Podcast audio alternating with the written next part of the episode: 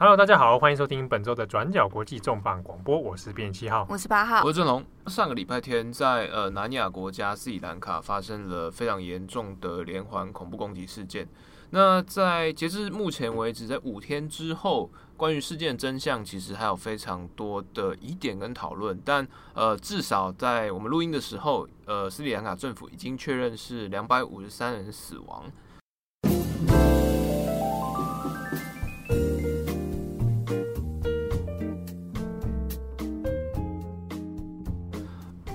在目前斯里兰卡仍处于紧急状况之下，全国其实都由军警来即刻监管，全国实施宵禁。但这一次的呃连锁爆炸行动中，呃，国际社会最关心的一个政策选项，其实是说斯里兰卡政府在爆炸之后马上宣布要全国的社群网络即刻封锁，那包括呃 YouTube、呃 Facebook，还有 Instagram 或者是 Vibe。就所有的呃流行的社群社群工具都即刻的下线，嗯，嗯，等于是全部封锁了啦。对，这其实是因为主要是呃顾虑到说在呃社会的恐慌气氛之下，那关于仇恨语言或是不实的谣言散播，会不会造成进一步的社会恐慌？呃，我们先重新回进回顾一下，在当时四月二十一号，也就是呃呃天基督宗教复活节。当天，那在斯里兰卡、可伦坡还有东部的几个城市，那连续在几个一几个小时内连发生了八起的自杀炸弹攻击。那当时第一时间，其实呃大家有点困惑，因为过去我们都知道斯里兰卡是一个呃佛教徒的国家，对，占了七成以上。对，然后感觉也是，平常都是观光啊、旅游啊，应该是和平的。地方啊，好像很少人会想到说，怎么会发生有比较难跟恐攻连接在一起。对，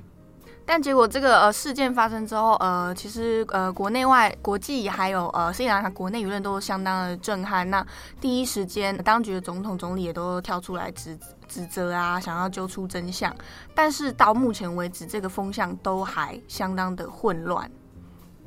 那在斯里兰卡，他们主要社群使用习惯是刚刚有说有被禁到的脸书跟 Messenger，还有 WhatsApp 是最主要的。那这个被禁了之后，官方的理由像刚刚有说是因为要呃防止说假消息跟恐怖的呃这种情绪持续的蔓延。那其中很重要的一点是因为在呃去年的十一月，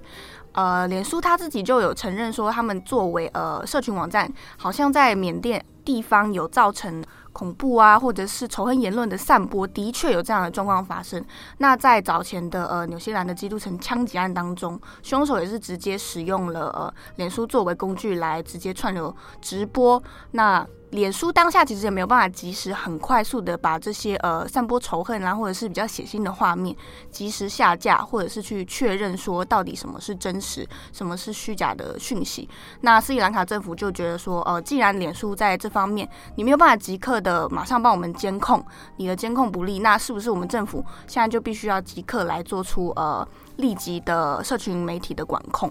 呃，事实上，在南亚次大陆，那包括巴基斯坦、印度或者斯里兰卡、孟加拉，呃，在过去几年内，其实都深受社群网络的假新闻或者是仇恨言论所苦。那比如说，像斯里兰卡在去年曾经有发生过激进的呃佛教徒佛教徒大暴动事件。对，那当时其实就有在讲说是有相呃 WhatsApp 跟脸书上的谣言，说有少数的穆斯林群体强迫。佛教徒改宗信仰，那这个事情后来没有办法证实是真是伪，那甚至是好像更没有这件事的发生。但当时的暴动却让斯里兰卡进入了紧急状态之中。康体的暴动发生了之后呢，当时也是有实行呃社会呃社群媒体的控管，所以这其实已经不是斯里兰卡第一次恐攻或者是类似的暴动之后来管制网络。好，虽然说官方的意见认为说，我们第一时间先封锁，应该可以比较杜绝仇恨言论啊，或者是假消息，避免混乱。可是这样的行为或者这样的封锁措施，其实某种程度上也会引起一些，比如说你钳制言论自由，甚至是可能会对自个人的一些权益造成一些损伤。呃，以这次斯里兰卡，它后续的社群封锁其实有引发一些争议。那大部分争议，第一个是。他这次封锁了 Facebook，封锁 Instagram、YouTube、WhatsApp，可他没有封锁 Twitter。嗯，这是蛮奇怪，为什么独漏 Twitter 是？呃，斯里兰卡官方的说法是因为 Twitter 在呃当地其实没有到很流行，但是其实呃它问题就来了，因为包括说呃在过去斯里兰卡它其实是有施行部分的媒体或者内容言论管制，嗯、所以它其实比如说当地的 IT 产业啊，或者是说一些呃特别的言论，常常会使用 VPN VPN 作为跳板，那甚至是翻墙用比国外的 IP 来从事讯息的散播，那所以。呃，你就算你就算把这一些，比如说 Facebook 啊，或者是 Instagram，你的影像内容被禁了，你的假图片啊或假讯息，呃，被控制了，或者是你恐怖分子你的那些死亡直播，可能在这些平台上没有办法串流，可是你 Twitter 还是存在，你还是可以，比如说微博好了，就是这些东西，啊、你你要恐怖分子要散播的讯息，还是可以通过这些资讯来流出去啊。嗯，所以第一个问题点在于说，它还是留有一些空隙，是可以透过 VPN 流出去。对，对那第二个问题在于说，呃，斯里兰卡第一时间虽然说是呃要求媒体自律，然后要求就是社群社群管控，但是它其实呃，比如说，因为这是它同同步在八个地方先后发生了爆炸，在短短时间之内，那爆呃同一天。又直接颁布了宵禁。那在斯里兰卡跟台湾有一些类似，就是它其实民众的资讯来源、新闻来源都相当依赖这些社群媒体。嗯，所以当社群媒体突然断线，那我要从哪里看？比如说我们地震的时候，大家都会去 BBS。看 PTT 八卦版啊，地震，然后进去刷一波，看看有没有相关资讯。对，确定我不是中风或者是高血压。对，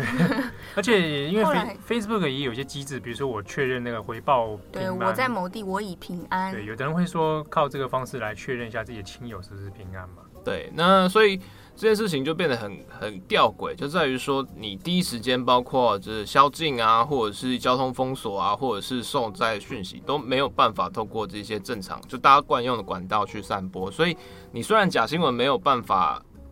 呃传播出去，可是你事实查核新闻，你同样也没有办法传达到就该知道人手上。那这边同时还有接下来后续的问题，就是斯里兰卡这一次因为情报当局的一些疏失，所以包括在呃恐攻的十天前，他明明有接到预警，那或者是恐攻当天的前两个小时又再度接到预警，可是两波预警都没有呃让国安当局或者是军警单位提出相应的对策，那所以导致在后来就是连续恐攻之后，他有一段时间是。斯里兰卡政府他不知道发生什么事情，他知道自爆，有人自爆可能是什么，那那到底是谁要做这件事情？就斯里兰卡直到现在都搞不清楚，因为斯里兰卡八成是佛教徒，那基督徒十 percent，那穆斯林大概十 percent，那其实就是都是少数群体杀少数群体，就是那个逻辑逻辑点有点奇怪。对，当下其实是蛮诡异的。对，因为你过去虽然说。有曾经有内战，然后曾经有蛮严重的呃，比如说信仰啊，对文化，可是它通常是以比如说呃激进佛教徒对于呃天主教徒，或者是激进佛教对，那你要报复的话，那不是应该报复佛教徒？对，怎么会是去炸基督宗教的教堂？对，所以整件事情就是在第一时间，就算是斯里兰卡的当地舆论也是觉得非常困惑。对。所以在这个困惑之下，然后我网络又资讯不流通。对，那我们刚讲就是，呃，所以你政府搞不清楚嘛，那你它连带的包括说，你不知道到底有多少凶手在逃，你不知道哪些地方要避开，那你不知道说，甚至到现在为止，到底有多少人死难？对，然后里面有没有外国人？有多少外国人？哪些哪些国人？在呃事发的。五天六天之内，斯里兰卡政府都还一直在修正数字。比如说，他前一天是三百五十九人，对，那结果隔一天就突然说：“哦，对不起，我们算错。”而且算错的数字很大，对，差了快要一百人，对，就变成两百五十三人。那在这段时间里面，就是大家也没办法联络到自己的亲友，嗯，然后也不知道呃，就是我该去哪里，那是是生是死都不知道，然后失踪的人口没办法通报，也没办法联系。那新闻管制上来的讯息，政府释出的讯息，其实自己就有点反复，而且也充满了困惑。对，那所以那民众也会觉得说，那你政府喂给我的是真的新闻吗？嗯嗯，在斯里兰卡，他们一些呃后来的反思舆论也有在讲说，他们的比如说传统媒体的状生态，其实也是相当的政党色彩倾向。嗯，所以在像去年呃斯里兰卡曾爆发过一次蛮严重的宪政冲突。当时其实两派人马第一时间就是就是各自上各自的电视去各说各话，嗯、根本就没有交集。所以，呃，一般民众对于传统媒体的信任感其实也不是那么强烈。嗯呃，其实除除了就是我们只是讲，可能社群网站它有控管啊，在过去其实从二零零一年九一事件之后，各国的呃军警、国安当局都有在想说，在遇到恐攻或者是危急状况的时候，该怎么办？嗯、紧急状态啊，那网络的资讯要怎么样处理？因为在过去也有，你不要说，嗯、呃，我们以前在 Twitter 或者是 Facebook 之前时代，就是可能会用什么电视。嗯对，简讯啊，简简 讯啊，我还在看电视啊。啊像日本也有那种啊，就是很他们有 SNS 嘛，SNS 对啊，对啊，而且打字可以很快那种。以往过去也检讨过，比如说发生大型震这种地震的时候，也有也有那种到处假新闻在乱窜啊，简讯很多啊，就说什么在日朝鲜人又要出来杀人这种这种事情。对啊，那所以那时候有在管制，那或者是说，但是。所以，像美国纽约警方，他其实在二零零九年的时候就讲说，那我可不可以申请立法？就是警方的态度是说，那如果真的遇到恐怖攻击的时候，我可不可以封锁全市的电信通讯？嗯，等于是不只是网络，是说电信通讯。对，那当然，他的考量考量不只是说假新闻或假讯息，还有在当年，比如说像后来的那个波士顿马拉松炸弹案啊，对，他是用遥控引爆嘛，或者是定时引爆，那。或者是我们我们电影啊，或者是一些恐怖攻击，常常会讲用那种手机讯号，然后对，所以这些电波或者是什么，在某一个状况之内，如果有威胁的话，那一定也都会封锁。所以他当时候就有提出来这个想法。那但我们其实回过头来。比如说像过去几次地震或者是台风灾难，嗯，我们自己我们也看过，像其实要依靠的很多是要广播哎，对啊，嗯，对啊，那或者是说我们不要说广播，就灾区以外其他要賑灾，比如说好了，呃，今天可能之前的花莲或台南大地震，嗯，那 PTT 上面的那些乡乡民，比如说资讯回报。那或者是说，就是有一些工程师会出来做那种资讯串流啊，串流地图、即时串流这样子。对，对啊，那如果你今天所有的资讯全部都中断，对对啊，恐怕这些东西就就会没有了。嗯，而且我们之前其实也有，比如说我们不要讲别国好了，我们就讲我们比较熟悉的中国。嗯，其实不太熟悉了。啊，就是你在中国之前，就三不五时要发生某个工厂化学工厂爆炸，爆炸案。对，那大家也知道，每次就会戏称说那个人数死亡人数只会超过，永远都不会超过某一个数。对，可是那个就是表示说，他那个资讯其实完全是不透明的嘛。嗯，对啊，就是变成说，你第一时间到底要相信谁？那你政府可能他，我们自己比如说像几次，我们不要讲，我们不要讲说是东南沿海的爆炸案，可能比如说讲呃新疆好了，或者是说西藏，它可能有一些。呃，不要说人祸，可能天灾，它都会因为呃，可能地处偏僻啊、遥远，它常常官方的讯息都是不痛不痒，而且呃，中国官方的一些灾难公布常常会是它有一个它有一个 SOP，对，他会先告诉你说，呃，当地省长谁谁省级干部，他会先一连串交代你说，哦，这些干部都已经去了，谁出动？对，所以他告诉你说，这些人有去有打卡，但是他没有告诉你说现在到底。灾情有多严重？发生什么事情？嗯、可能有，但是他都会兜非常一大圈，要先告诉你哦。我说部队都有去哦，我们不是没有去哦，我都有去哦。所以就变成说，在要掌握这种天灾的事情的时候，就在在这几个地方，其实资讯是非常非常难流通的。然后我们要了了解这方面的事情就很困难。那更不要说对于当地人受灾的人来说，那其实是很恐慌的事情。那你支自己支持？如果遇到这种事情好了 啊，如果你假设你今天是台北市长，啊，哇，我台北市长啦，我我我是这样觉得啦。嗯、这个哇，你现在要打打什么打官腔哦？不是啊，我觉得这个问题啊，大家可以再研拟一下。那我我是觉得封锁是很危险的，嗯，真的。假设以台湾，假设台台湾来讲啊，封锁是蛮危险的。虽然我们真的是假资讯流传，我们举例好了，共军打来了。或者是说，不要不要，这个太那个。对啊。像之前那个地震，然后说松仁路上的那个马路马路裂开，柏油就是柏油的那个事情。嗯，对啊。那第一时间其实传的非常快。对啊，郑文传给我。可是那真的第一个时间你会看会会是以为，嗯。可是你这个很难避免吧？对。对啊，还好就是说还不算杀伤力很强的，对，还算是说大家彼此注意小心，那还还算好啊。但我觉得整体而言，我觉得封锁很有问题。不过，像这种网络言论的国安忧虑，其实在世界各国有些地方都会有有所考虑啦。那比如说，之前俄罗斯呢，就针对这个事情有曾经动过念头，说干脆我就实行一个在俄罗斯的全国大断网。那他这意思呢，其实是说，因为现在主要的世界上网际网络的伺服器啊，那是架设在国外，呃，那绝大多数还是在美国，没有一个是架设在俄罗斯的。所以俄罗斯就担心，从二零一八年美国的一些国际战略面发现，说会把俄罗斯当成是网络资讯战的一个目标的时候呢，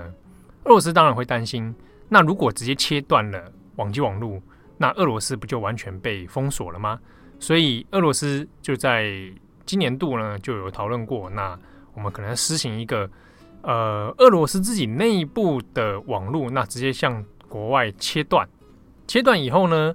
全国俄罗斯的人民就不能去连到呃国外的网站。那当然，国外也没有办法进来，形成一个内部封锁的局面。那用这个方式来来确保说，万一如果遭遇到资讯战的时候，假设美国断掉俄罗斯的网络，那俄罗斯自己呢内部还可以正常运作。可是这样子的计划呢，在俄罗斯国内当然引起了很多的反弹，呃，尤其是。呃，一些俄罗斯民众会认为说，那这个是不是政府现在正在把手全部伸进到资讯管理上面，资讯控管？那过去呢，有可能利用一些社群媒体去打击一些俄罗斯的异议分子。当然，就国家政府的角度而言，他当然是说，呃，一切都是为了国家的安全，一切都是为了资讯的安全，所以没有问题。不过，这个断网的演练呢，之前原本是说在二零一九年四月会执行，但是还没有确切的日期。那相关的法案呢，在俄罗斯的国会里面已经二读了，那未来应该就会确定会实行，要建立一个以俄罗斯主权为主的网际网络。好，感谢大家收听今天的转角国际重磅广播，我们下礼拜再见喽，拜拜。